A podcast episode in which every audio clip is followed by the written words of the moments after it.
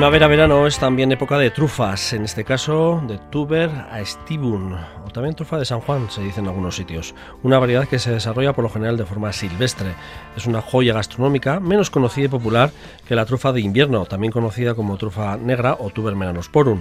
Crece junto a raíces de los bosques del arco mediterráneo que se encuentran entre 200 y 1000 metros sobre el nivel del mar, sin requerir suelos tan exigentes como la de invierno en cuanto a humedad y composición de tierra. Está con nosotros Igor Zubizarreta, trufero con 20 años de experiencia y gerente de Basquetruf.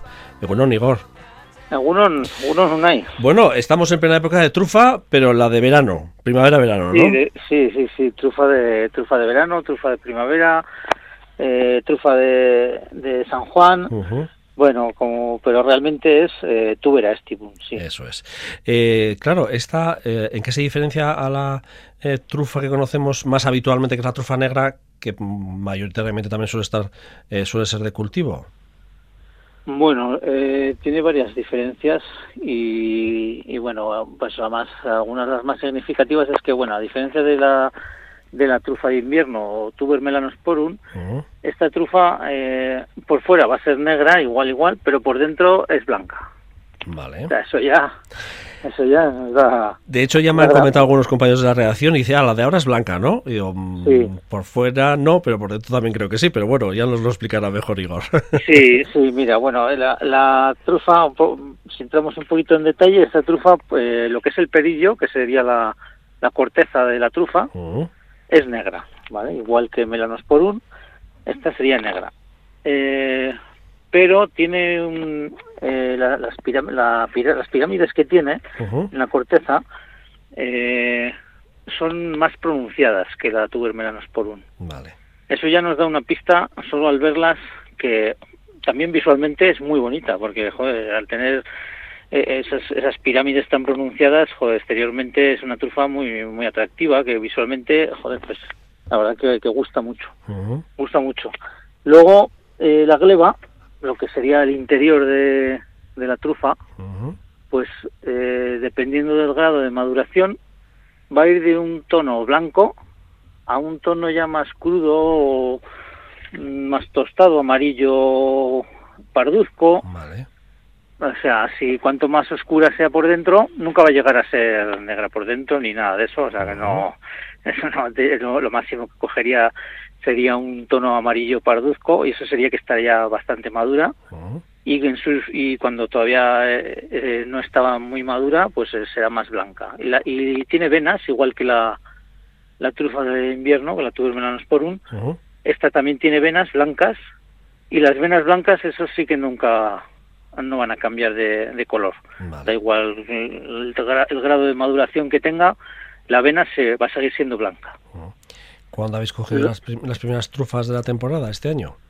Bueno, este año las primeras han venido pues a finales de mayo. A finales de mayo han venido. ¿En su tiempo o un poquito más tarde de lo habitual? No, han venido en su tiempo. Eh, eh, esta trufa, bueno, hay que decir que tiene esta trufa es menos aromática que la trufa de, de invierno, que la tuve Melanosporum, pero es diferente también, o sea, tiene otro aroma. Es un aroma muy, no sé, es muy rico, es atractivo, pero no es tan no es tan potente como Melanosporum. Hombre, eso hace también que igual a gente que, que los aromas fuertes le saturan un poco, pues esta trufa sea más apropiada para ellos.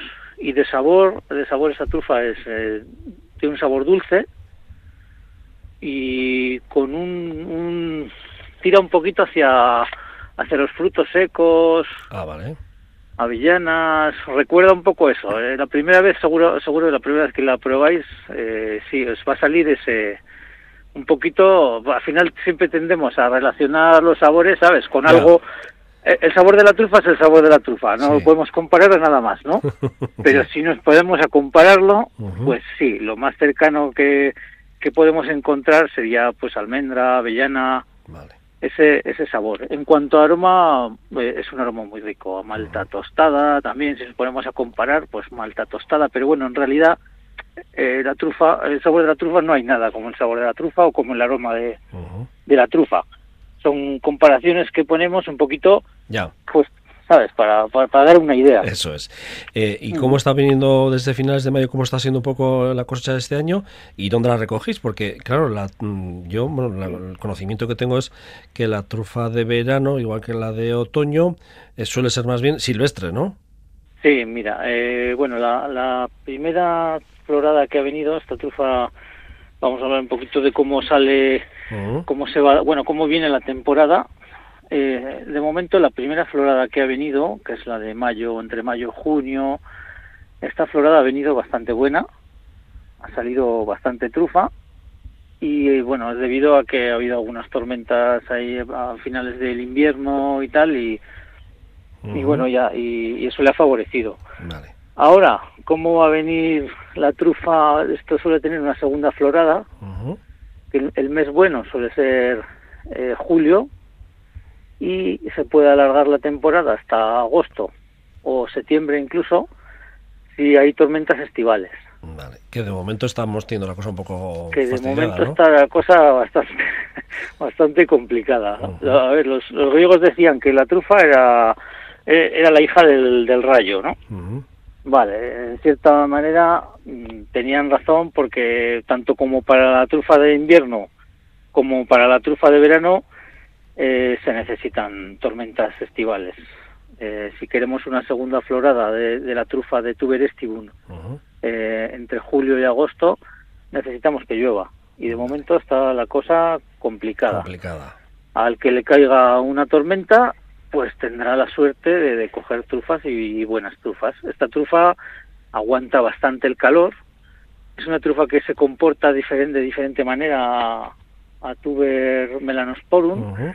Esta trufa eh, aguanta más climas extremos y también aguanta la sequía, la aguanta muy bien. O sea, esta trufa se mantiene como en estado latente, o sea que no se queda ahí que no hace nada no hace nada y en cuanto se reúnen las condiciones adecuadas para para que para que salga, pues entonces pues vuelve a salir otra otra florada y ahí estamos para y lo importante de que llueva, ¿no? Que haya precipitaciones. sí, sí, sí, si le cae si le cae una tormenta ahora mismo, le cayera una tormenta de 20 a 40 litros, que sería una buena tormenta. Sí Jolín, pues estás cogiendo trufa en julio y agosto y eso ya te lo aseguras. Vale. Pero bueno, de momento, lo que te digo, está la cosita... Complicada la segunda florada, porque andamos todos buscando las sombras. Sí. Luego, si me has comentado... ¿Dónde las, coges? ¿Dónde las coges? Ah, cogerla. Mira, esta trufa, el 90%, yo diría incluso más, de, de esta trufa, a diferencia de Melanosporum también, es silvestre. esta trufa está en el monte. Claro, está en el monte, pero es una trufa que eh, se extiende muy bien. Entonces, si las condiciones de suelo son favorables, eh, es una trufa que se extiende rápido. Entonces, ¿qué pasa también? Que en, cultivos antiguos de tuber melanosporum oh. también se está dando tuber estivum. Porque al final tuber estivum está en el monte. Claro y jolín, encuentra un terreno favorable que ha sido cultivado, que oye, que no, no tiene ahí tanta competencia y entonces se extiende y entonces se puede encontrar tuber estibum en cultivos antiguos, pero también se puede encontrar tuber estibum en jardines, por ejemplo. Ah. Sí, sí, sí, en jardines. Bueno, donde hay condiciones también de, claro, de, suelo, y, de suelo y de clima, sí. Y aunque no es tan exigente, esta trufa no es tan exigente en, esas condiciones y se asocia bien, la verdad que es una trufa que se asocia bien a, diferentes especies de árboles. Entonces, bueno, si tú tienes un jardín, pues hay en montaña a la vez, yo conozco algunos casos que, cogen esta trufa en su jardín. Ah. Y bueno, eh, ¿cómo la han encontrado? Pues a veces por casualidad y me llaman. Oye, que he encontrado es una trufa. Bueno, porque aquí ya todo el mundo sabe lo que es una trufa. Si fuera en otro sitio igual, pero yo creo que hoy en día ya casi todos saben cuando encuentran una trufa. Lo que no saben es qué variedad es. Claro. Y, para claro, no se, y no se, esperan, no se esperan encontrar trufa en verano. Eso también es cierto. Claro, eso es lo que llama la atención, ¿no? Eh, ¿Esta trufa es más asequible que la negra?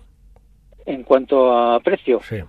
Sí, sí, sí. Esta trufa, al ser menos aromática, pues eso también le limita le limita el precio, porque bueno, con o sea, con Melanosporum es muy aromática y cunde más también, o sea, con menos cantidad pues puedes aromatizar más platos.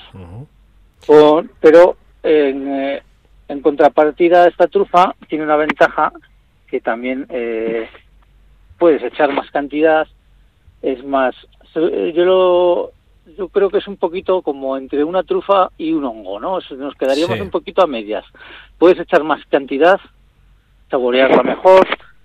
Eh, visualmente el plato, pues también es muy bonito porque, joder, pues ves la trufa ahí, la estás consumiendo, la estás masticando, estás sacándole el sabor ahí. El sabor, claro.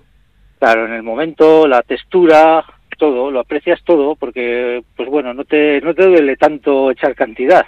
Ya. Claro, porque es más económica, más económica. ¿Y dónde la colocas? ¿Dónde vendes tu bueno, esta variedad de trufa? Eh? Esta trufa, como todas, eh, el 90% se va a la industria. O sea, y se va para, para trufar productos, para elaborar quesos trufados, bueno, y diversidad de... También se va, sí, para, también se va para conservas. Esos son los que se llevan la, gran mayoría de la trufa. Pero luego también, eh, bueno, yo por, por, mi parte intento generar un poquito de, cultura de la trufa, que no tenemos mucha en el País Vasco, la verdad. Poco a poco vamos, vamos a más, pero bueno, nos faltan conocimientos y nos falta un poquito de, cultura de la trufa y al final es apreciar un producto que, que tenemos aquí, que siempre ha estado aquí, que no es algo que, o sea, que haces labor de divulgación, imagino que sobre todo en restauración igual, ¿no? Sí, en restauración, sí, sobre todo en restauración. Eh, sí, sirvo a, varios restaurantes. Bueno, ya si les hacemos, sí que es un poco publicidad, pues algunos como Cromático, Casalocos, Tucalqui, bueno, estos restaurantes que, que tienen una cocina un poquito más elaborada y bueno, muy es una atención eh, más especializada al, cliente, bueno, pues sí que utilizan esta trufa y, sí, ahora mismo durante toda la temporada yo intento que pues que, tengan trufa, que puedan trabajar con ella, porque bueno, eh, al final les gusta trabajar con la trufa y a mí me gusta que la gente la pruebe o que tenga la opción de, de probarla. También, bueno, también en temporada eh, eh, en, en, el mercado de abastos, en la en Corre 34, pues hay también durante toda la temporada hay trufas pues para particulares. Si quieren comprar una trufita, porque yo no suelo coger encargos de, de menos de 250 gramos porque si no me, volverían loco. Claro. Entonces, pues eh, trabajo con, con Corre 34 y ahí tienen trufa pues eh, de cualquier particular que quiera probar esta trufa, elaborar algún plato pues tiene, tiene la posibilidad de, de adquirir ahí esta trufa, porque es que si no, lo más fácil para mí sería entregarlo a la industria. Claro, más cómodo. Es más cómodo, sí, es más cómodo. Pero y... tú tienes tu, tu, tu, bueno, tu, iniciativa también, por eso te quería preguntar un poco. Eh, Trufa es una cosa nueva, ¿no? También, y es estás en esa onda de dar a conocer más todavía hoy en día la trufa en el territorio de la vez y en los territorios vecinos, ¿no? Sí, porque joder, eso al final también nos enriquece a nosotros y bueno, a la gente que, que vive en los pueblos, que vive en la montaña o en el valle, o, al final es un producto que tenemos que es de primera.